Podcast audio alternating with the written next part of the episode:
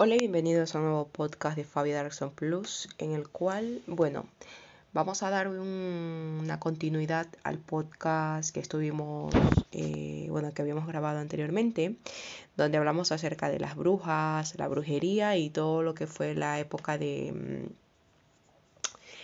de la Casa de las Brujas, ¿no? La Inquisición. El día de hoy he seleccionado, ya que estuvimos hablando de todo este tema, ¿no? Uno relacionado eh, que data de las brujas de Salem. Lo mencionamos también brevemente en el podcast anterior sobre las brujas de Salem, eh, pero no, no ahondamos en el tema, ¿no? Pero bueno, eh, así que me creo yo que merece destinarle un podcast para hablar acerca de las brujas de Salem.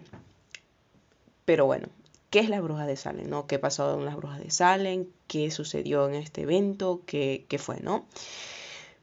Marcada sin duda alguna, las brujas de Salem pues fue una historia de intoxicaciones, revanchas y, como no, una historia colectiva, ¿no?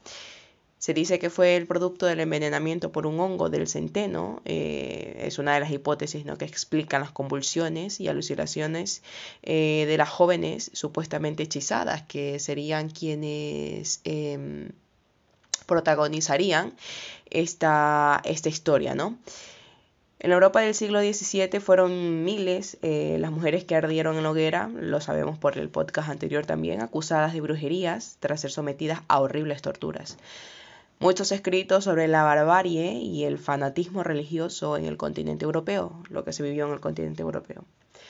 Pero menos conocidos son los actos eh, del mismo tipo que se cometieron en la América colonial. Aproximadamente en el año de 1620, los primeros colonos procedentes tanto de Inglaterra como de los Países Bajos llegaron a las tierras de Nueva Inglaterra, eh, conocidos como los padres peregrinos, se les nominaba a estas personas, ¿no? Fundaron las primeras colonias como Connecticut, Boston y Springfield. En aquellas tierras eh, donde vivían los indios moicanos, eh, ellos se sentaron, ¿no? Los Pocomoctuk o los Massachusetts. Se produjeron cerca de una veintena de casos de brujería, aunque el más recordado, sin lugar a duda, eh, e impactante fue el que tuvo lugar en el poblado de Salem, en la colonia inglesa, en la colonia inglesa de Massachusetts. La historia de las brujas de Salem empieza en el invierno de 1692 cuando una de las hijas de Samuel Parrish, que era un nuevo reverendo, cae enferma. Sufre terribles convulsiones, tiene una alta fiebre y grita incoherencias.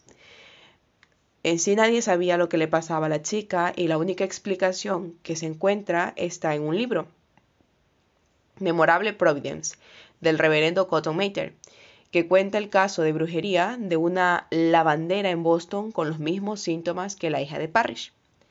El reverendo Samuel Parrish se había trasladado de Boston a Salem con sus hijos. Thomas, Elizabeth y Susana, además de su sobrina Abigail Williams, la cual había perdido a sus padres asesinados por los indios. Junto a ellos también vivía una esclava llamada Tituba, junto con su marido, John Indian, la cual se encargaba pues del cuidado de los niños. El reverendo eh, vivía obsesionado por ganarse el amor de Dios y también el respeto de los habitantes de Salem, pero en su casa eh, eh, él tenía una forma de ser muy estricta ¿no? con, con, las personas que estaban dentro de su casa y por ello tenía una escasa habilidad en el trato a su familia y también a la cual imponía una férrea disciplina y su carácter desconfiado siempre y arrogante le hacían sentirse incluso señalado y acosado por sus vecinos. En febrero de 1692 empezaron a suceder algunos hechos extraños en la pequeña población de Salem enclavada entre pantanos y habitada por trabajadores puritanos, eh, la población de Salem eh, sufría eh, perturbadores testimonios de blasfemia, maldiciones y también escandalosas visiones de niñas desnudas encendiendo velas en un, en un claro del bosque y mientras invocaban a supuestamente demonios y frotaban lascivamente sus cuerpos unas con otras, pusieron a todos los vecinos en un estado de alerta al empezar a suceder estas cosas, ¿no? A Tituba, que era la esclava negra de la familia Parris, le gustaba contar historias misteriosas a las hijas del reverendo y también a sus amigas, así también como practicar viejos rituales vudú. A menudo esta historia y rituales ancestrales chocaban pues con la moral puritana de aquellos niños y empezaron a encender la imaginación de las adolescentes tanto Betty Parris como Abigail Williams. Un día, esas fueron, eh, las chicas fueron sorprendidas bailando desnudas en un bosque, mientras eh, Tituba realizaba sobre un caldero rituales vudú de los Barbados, que era la tierra natal de la esclava. Según cuentan las crónicas de la época, las dos niñas empezaron a sufrir convulsiones en público, a pronunciar palabras y frases sin sentido, a estallar en llantos súbitos y sin motivo aparente, eh, a tener comportamientos bestiales. En realidad es muy posible que pues, las dos niñas intentaran ocultar sus juegos sexuales, a los que muy pronto se unió Ann Putman una niña de 12 años también, hija de una de las familias más ricas de la población de Salem. De hecho, Anne contó que una vez estando en el bosque, ella dice que luchó contra una bruja que quería decapitarla. No hay ningún problema físico que cause ese comportamiento. No hay dudas de que se trata de una influencia directa del demonio. Fueron las palabras con las cuales diagnosticaba William Griggs, el médico de Salem, a las niñas afectadas de tan extrañas dolencias. En sí, toda la población de Salem, incluido el reverendo Parris, creían en las brujas y que éstas eran las causantes del extraño comportamiento de, la joven, de las jóvenes. Y no es para menos, ya que se vivía de hecho una histeria colectiva mundial en los siglos XVI y XVII acerca de todo lo que no se considerase conocido podía haber sido vinculado con la brujería, así que no era de extrañarse. Para evitar la horca, las niñas acusaron a Tituba de iniciarlas en los ritos satánicos. No dejó o no deja de, ser curioso que el método usado para confirmar el caso de brujería de las dos niñas fuera que el marido de la esclava, que era John Indian, preparase un brebaje a base de harina de centeno y orina de bebé, y que éste se los diera a beber a un perro. Si el problema, eh, si fuera el problema, ¿no? El animal desarrollaba también los mismos síntomas que las presuntas embrujadas. El diagnóstico pues así quedaría confirmado, ¿no? De ser cierto que ellas bebieron de ese brebaje, el perro también pasaría a tener los mismos efectos. En febrero de 1692 se inició el juicio a cargo de los magistrados Jonathan Corwin y John Hatterney, quienes desvían, eh, bueno, desvían todo el tema y debían dictaminar también el origen de las posesiones diabólicas. Pero bueno, muchos se hacían de la vista gorda eh, de desviaban cualquier tipo de, de raciocinio o al momento de, las declaraciones de, los acusados, ¿no? Con la sala llena de público se inició también la sesión en la que los dos magistrados presionaron literal a las hijas de Parris y a su sobrina para que ellos señalaran a los culpables, como dije anteriormente, ¿no? No, no hicieron un caso a las declaraciones de los culpables, sino que simplemente ellos eh, dejaron saber cuál iba a ser el veredicto y a todas riendas querían que sea ese em, el veredicto final.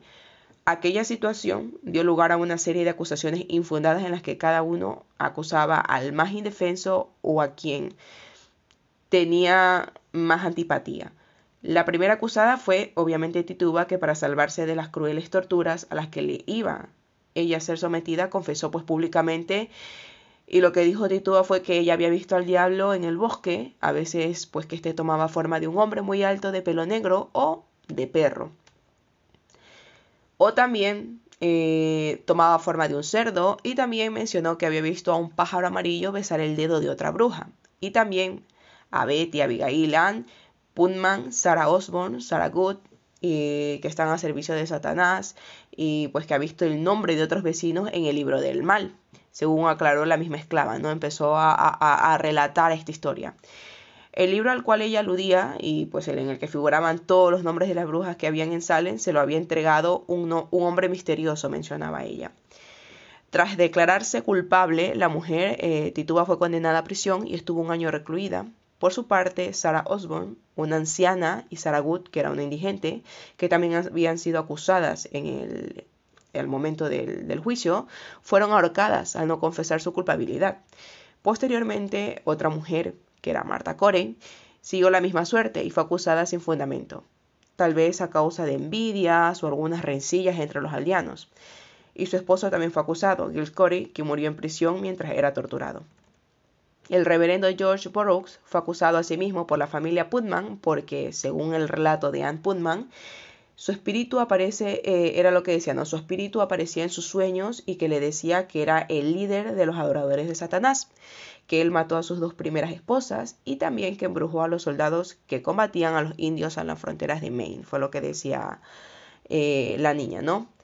Otra aldeana que se llamaba Susan Martin fue acusada por un vecino porque creía él que había embrujado a sus bueyes y John Alden, que era otro de los habitantes de Salem, fue acusado de ser el hombre que supuestamente había entregado el libro con los nombres de las brujas eh, del libro que mencionaba Tituba. El 2 de junio de 1692, el juez William Stoughton envió a la horca a Bridget Bishop, que era una mujer eh, que 12 años antes había sido declarada inocente del cargo de brujería y cuyo único pecado en sí había sido tener un carácter extrovertido, haberse casado tres veces eh, y, poco más. Otra mujer que también era del, del, pueblo de Salem, que se llamaba Rebecca Nurse, fue también acusada eh, el juez que la conocía bien la declaró inocente, lo que provocó tal oleada de vandalismo y salvajismo entre la población que el asustado magistrado pues tuvo que cambiar la opinión y ordenar que la literase, bueno, que la, literalmente que la ahorcasen de inmediato, ¿no? Pocos años más tarde, los tribunales comenzaron a admitir que los procesos judiciales iniciados en Salem en 1692 habían tenido bastantes irregularidades. Y finalmente, en 1703, el Tribunal de Massachusetts rechazó pues, casi todas las pruebas presentadas durante los juicios.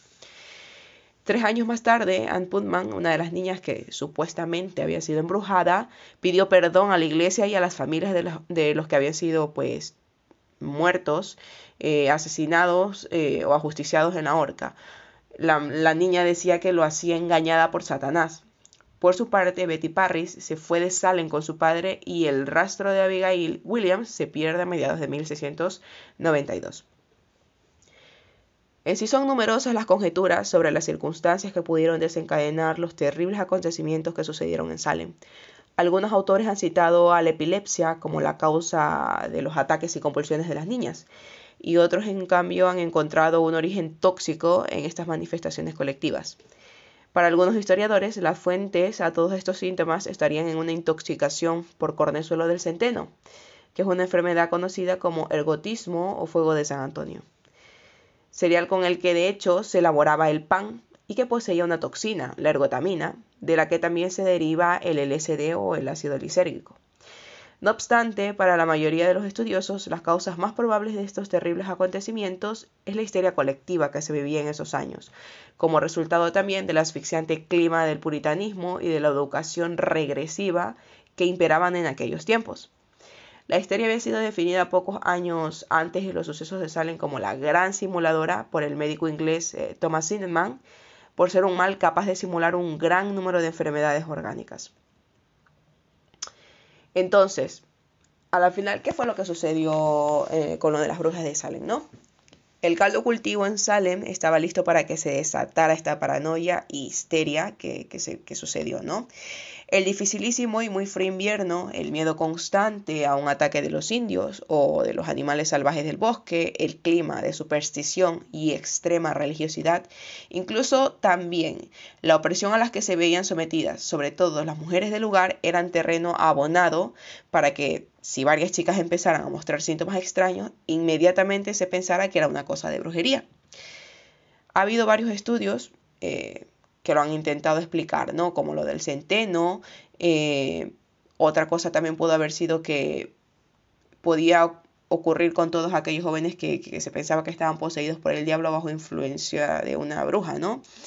Eh, no solamente el estudio de Centeno, también se creía que pudo haber sido, que, estas chicas pudieron haber sido abusadas, eh, haber sometido haberse sometido a abusos constantes, ¿no? Abusos de niños constantes, enfermedades propias mentales eh, y otros, otro tipo de patología, ¿no?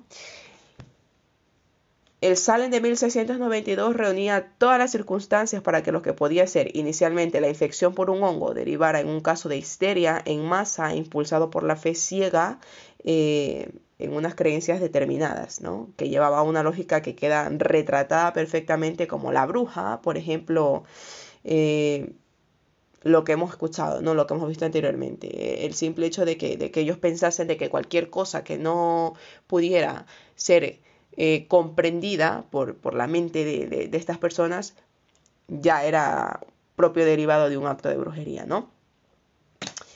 La brujería o no, aquello cobró la vida de miles de personas en todo el mundo con lo de la casa de brujas. Y la histeria, como mencionamos en el anterior podcast, también eh, fue una de las causantes principales de tal salvajismo eh, capítulo de la historia, ¿no? Así que bueno, sin duda alguna es una de las páginas del libro negro que marcó la historia sobre estos atroces actos eh, de la casa de brujas. Espero que les haya gustado el podcast y recuerden también que pueden escucharlo por la red de podcast de sospechosos habituales.